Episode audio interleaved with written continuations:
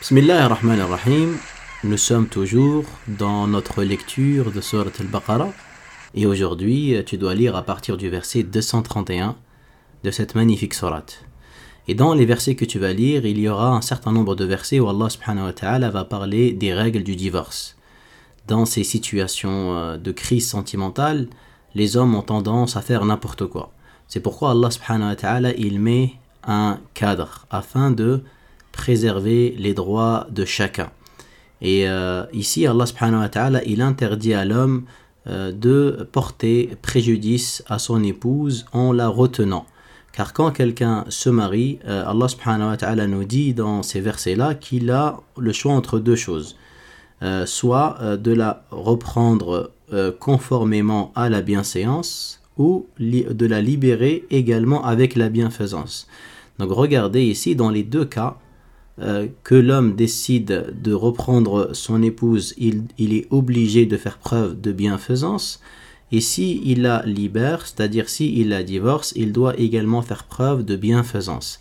Parce que l'islam est la religion de la bienfaisance. L'islam est la religion de la justice. Et il interdit de, les, de les retenir. Ne les retenez pas pour leur nuire. Et ça, on le voit certains pour se venger il y a des hommes, ni ils décident de vivre convenablement avec son épouse, ni ils décident de la divorcer pour qu'elle puisse refaire sa vie. Mais il veut justement la, tenir en prison, la, laisser euh, suspendue comme une cloche, ni elle est euh, bien traitée en tant qu'épouse, ni euh, il, veut la divorcer. Et donc ici, euh, dans le verset, il dit ne, les retenez pas pour leur nuire, vous tomberiez dans la transgression. Ceux qui font ça, c'est des transgresseurs. Et ce verset a été révélé, comme il nous dit Masrouk, qui parlait d'un homme qui répudie sans être décidé, et il cause du tort à son épouse en la répudiant et la reprenant afin que sa période de retraite se prolonge. Et donc, dans ces versets-là, Allah subhanahu il l'interdit à l'homme de tomber dans la euh, transgression. il dit euh, Et quiconque agit ainsi se fait du tort à lui-même. Donc cette personne-là, il se fait du tort à lui-même parce qu'il est injuste. Et Allah subhanahu wa il va secourir la personne opprimée. Allah il est du côté de l'opprimé, de la victime.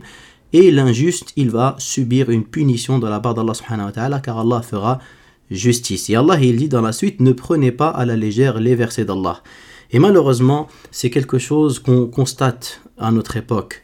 Beaucoup de gens, quand ils se marient, effectivement, ils sont soucieux de faire un mariage selon la sunna et euh, ils, ils, montrent un certain zèle et une certaine, un certain désir à respecter la sunna dans la célébration de leur mariage et ils font appel à un imam et ils font attention à se renseigner sur la sunna euh, concernant la nuit du noce, etc.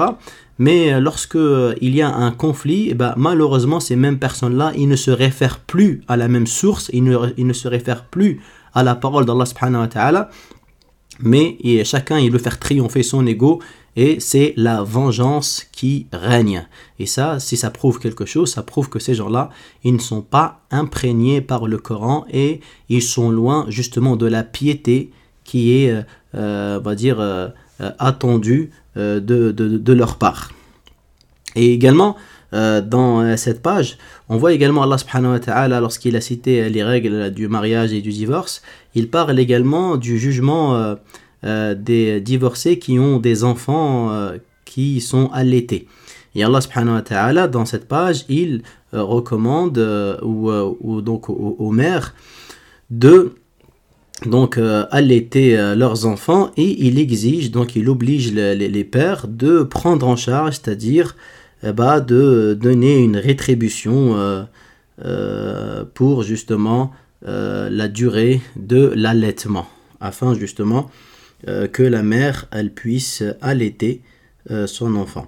À la page suivante, après euh, avoir cité les règles donc du divorce et du également ruj'a quand quelqu'un se quand quelqu'un reprend sa femme et également les règles de l'allaitement Allah subhanahu wa ta'ala il cite les règles qui concernent la période de viduité concernant la femme qui perd son mari quand une femme elle perd son mari elle doit observer une idda, donc qui, euh, qui est de 4 mois et 10 jours. Le prophète sallallahu, alayhi wa sallam a dit Il n'est pas permis à une femme qui croit en Allah et au jour dernier de porter le deuil euh, d'un mort plus de trois jours, sauf s'il s'agit de son mari, pour lequel euh, il va durer quatre mois et dix jours. Donc c'est pourquoi, quand une femme perd son mari, elle doit euh, pendant quatre mois et dix jours faire le deuil, c'est-à-dire pendant les quatre mois et les dix jours, elle n'a pas le droit de se remarier, elle doit respecter la idda pendant toute cette durée. Tout comme également, elle est obligée de rester chez elle, elle doit dormir chez elle, elle n'a pas le droit de dormir dans une autre maison, et elle ne sort pas la journée sauf en cas de besoin, euh, comme aller chez le médecin ou faire ses courses, euh, ou si euh, elle travaille par exemple. Mais sinon, elle n'a pas le droit de répondre à des invitations, elle n'a pas le droit de s'embellir. Elle fait le deuil pendant 4 mois et 10 jours.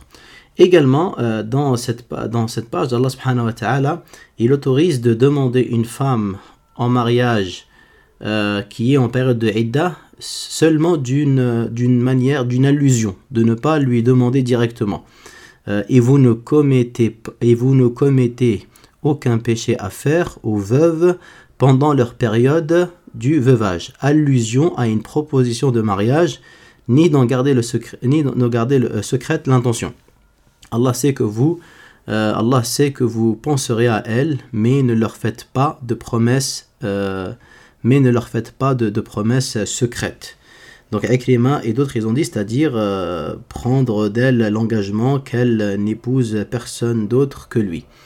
Et là, j'aimerais attirer votre attention, c'est-à-dire qu'on a, c'est-à-dire qu'il est interdit de demander une femme en mariage clairement, qui est en période de, de Idda, mais c'est autorisé de faire l'allusion. Regardez également l'écart entre la conception coranique et entre ce qu'on voit aujourd'hui. Moi, je sais que certaines personnes âgées, ils souffrent énormément de leurs enfants parce que, parce que quand euh, son épouse euh, elle, décède et que euh, et qu'il décide de se remarier, et bien souvent, souvent chez les musulmans, les enfants le prennent très très très mal. Et ils considèrent ça comme une trahison faite à leur mère, à la mémoire de leur mère. Et souvent il y a des tensions qui s'installent dans le foyer et il y a parfois même des pères qui vont renoncer au mariage tellement ils voient leurs enfants, ils voient ses enfants donc euh, contrarié euh, et, totalement opposé. Et bien évidemment, il en souffre énormément parce que ça reste un homme, euh, même si ses enfants prennent soin de lui, il a besoin de se marier, il a besoin d'avoir une épouse. Mais ça, il y en a plein, ils ne le comprennent pas parce que c'est des gens égoïstes, parce qu'ils ne pensent qu'à eux et parce qu'ils ne suivent pas la parole d'Allah subhanahu wa ta'ala ils veulent en faire selon, ils veulent suivre leur passion. Donc ici, on parle même pas d'un homme, on parle d'une femme qui est encore en période donc de idda, et Allah il autorise de faire une allusion et non pas bien évidemment une demande directe. Mais après les 4 mois et 10 jours, il n'y a aucun doute, il n'y a aucune, euh, aucun, aucune hésitation sur la permission religieuse de qu'une femme euh, qui a perdu son mari et qui a passé sa idda, qui lui est complètement autorisée de se marier, elle ne commet aucune erreur et celui qui la critique, c'est lui qui mériterait d'être critiqué, d'être blâmé. Parce qu'il interdit quelque chose qu'Allah a rendu licite et que c'est grave de s'opposer euh, aux propos d'Allah subhanahu wa ta'ala et de sa décision. Également, dans cette page, vous lisez également des versets qui vont parler des droits de la femme qui est divorcée. Donc, euh, la femme qui a été divorcée avant de consommer le mariage, euh, elle a le droit à la moitié de la dot. Et là, ça montre également l'importance que l'islam donne au mariage et également de préserver l'honneur des femmes pour pas que les hommes prennent le mariage à la légère. Donc si quelqu'un décide de se marier et euh, il divorce avant de toucher la femme, avant de la toucher selon un avis, il y a des avis qui considèrent que à partir du moment où il reste seul à seul avec elle, eh ben à ce moment-là, la femme elle prend l'intégralité de la dot elle prend l'intégralité de la dot. Et pour eux, la consommation ici, ce n'est pas le rapport charnel, mais pour eux, c'est à partir du moment où l'homme il est resté tête à tête avec son épouse, elle prend intégralement la dot. Et donc si c'est pas le cas, et eh ben dans ce cas-là, elle, prendra, elle gardera. Si il s'est marié, il a divorcé avant d'avoir ce tête à tête ou de la toucher, eh ben à ce moment-là, elle va garder la moitié de la dot. Si par contre euh, il y a eu une relation, et eh ben à ce moment-là, elle aura toute euh, la dot. Également, j'attire votre attention également sur, euh, sur euh, un verset également. Regardez euh, la voix coranique, encore une nouvelle fois. Ici, vous les répudiez sans avoir consommé le mariage, mais après leur avoir fixé une dot, la moitié de ce que vous avez convenu leur revient, à moins qu'elle n'y renonce. Ou que celui entre les mains duquel repose la conclusion du mariage renonce à réclamer. Et là, on a une parole magnifique, c'est-à-dire que Donc là, c'est tout dépend, on va dire, de si chacun il réclame son droit ou pas. Et là, il y a une parole magnifique, d'accord? Donc à la suite, d'abord je voulais la suite, donc, donc, donc donc, euh, que vous renonciez à réclamer votre droit concernant la dot est plus proche de la piété. Euh, méditez bien, que vous renonciez à réclamer votre droit concernant la dot est plus proche de la piété. Ibn Abbas, il dit celui des deux qui est le plus proche de la piété est celui qui renonce à réclamer son droit.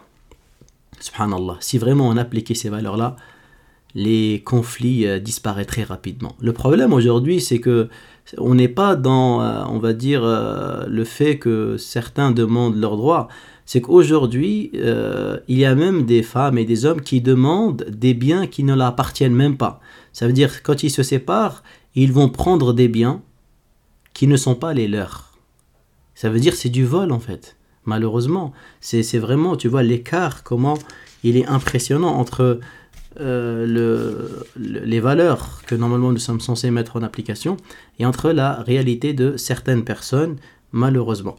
Euh, et, pendant qu'Allah y parle justement de ces, euh, donc de ces affaires de famille, regardez la page suivante, il, il y a l'injonction de faire la prière. Regardez comment cette injonction de faire la prière, elle est présente pendant ces versets qui parlent de la famille.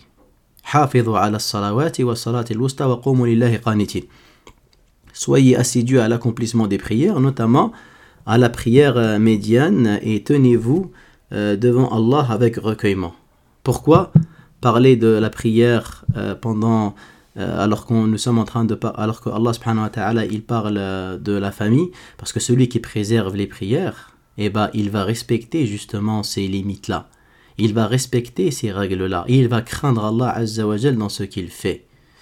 Euh, aussi, dans euh, cette page, Allah subhanahu wa ta'ala, on voit également qu'il parle euh, de la manière de prier en cas de peur. Mais si vous craignez pour vous-même, accomplissez-la en marchant ou sur vos montures. C'est-à-dire que si le danger est, grand, priez en marchant ou à dos de monture, en direction de la Qibla ou non, et en inclinant la tête en inclinant la tête, c'est-à-dire pour signifier l'inclinaison et la prosternation, on incline la tête. Donc ici, on voit que même dans les situations les plus délicates, les plus urgentes, les plus dangereuses, le croyant a toujours l'obligation de faire la prière à l'heure. Il la fait selon sa situation. S'il ne peut pas respecter les conditions, il fait les conditions qu'il peut faire. Et regardez encore une nouvelle fois avec la situation de certains musulmans qui délaissent les prières et qui, regroupent toutes leurs prières le soir en commettant un grand péché, en faisant une grave erreur et en prétextant qu'ils étaient dans un endroit où il n'y avait pas le moyen de prier. Or, on voit ici, dans ce verset, ces personnes-là qui sont dans le danger, ils devaient quand même prier selon leur situation. Allah ne leur a pas dit de délaisser la prière, il leur a dit de prier mais ils prient selon leur situation. Les, les, situations exceptionnelles, elles auront des dérogations exceptionnelles. Mais malheureusement, euh, c'est que beaucoup, malheureusement, ne veulent pas apprendre leur religion, ne veulent pas apprendre les règles de la salat, ne veulent pas chercher des, de véritables solutions pour pouvoir adorer Allah subhanahu wa ta'ala et en même temps, euh, bien évidemment, est de... Euh, euh, de continuer leurs activités parce que, parce que l'adoration d'Allah n'est pas en opposition avec le travail ou autre. C'est une question justement euh, d'arrangement, c'est une question de discipline, c'est une question de volonté. Alhamdulillah, la religion elle est souple, euh, la prière elle est souple, elle ne prend pas beaucoup de temps et il y a des dérogations, il y a des arrangements, on va dire il y a un cadre qui est, qui est, qui est, cité, qui est explicité par les, par les juristes euh, dans les livres de fiqh. Puis dans cette page également, Allah subhanahu wa ta'ala nous parle euh, de l'histoire de ceux qui sont sortis donc euh, de leur pays craignant la mort. Ils étaient 4000. Et donc ils se sont dit allons trouver une terre sur laquelle n'est pas pas la mort. Et lorsqu'ils arrivèrent à tel endroit, Allah il leur dit mourez et ils décédèrent. Puis un prophète passa à cet endroit et invoqua son Seigneur afin qu'il les ressuscite euh, euh, et ce que Allah a fait. Et bien évidemment, ce récit, cette histoire qu'Allah nous raconte, est une exhortation et une preuve qu'aucune précaution ne peut s'opposer au destin. Puis dans la euh, page après, Allah subhanahu wa ta'ala nous raconte l'histoire de Talut et de Jalut. Euh, également, à, la, page d'après, Allah subhanahu wa ta'ala euh, également parle des soldats de, de Talut, il nous parle de l'histoire du fleuve et il nous parle également de la victoire du groupe croyant et lorsque justement Daoud a tué Jaloud, donc a tué Goliath. Qu'Allah subhanahu wa ta'ala nous accorde la réussite et la guider et je vous dis à demain inshallah.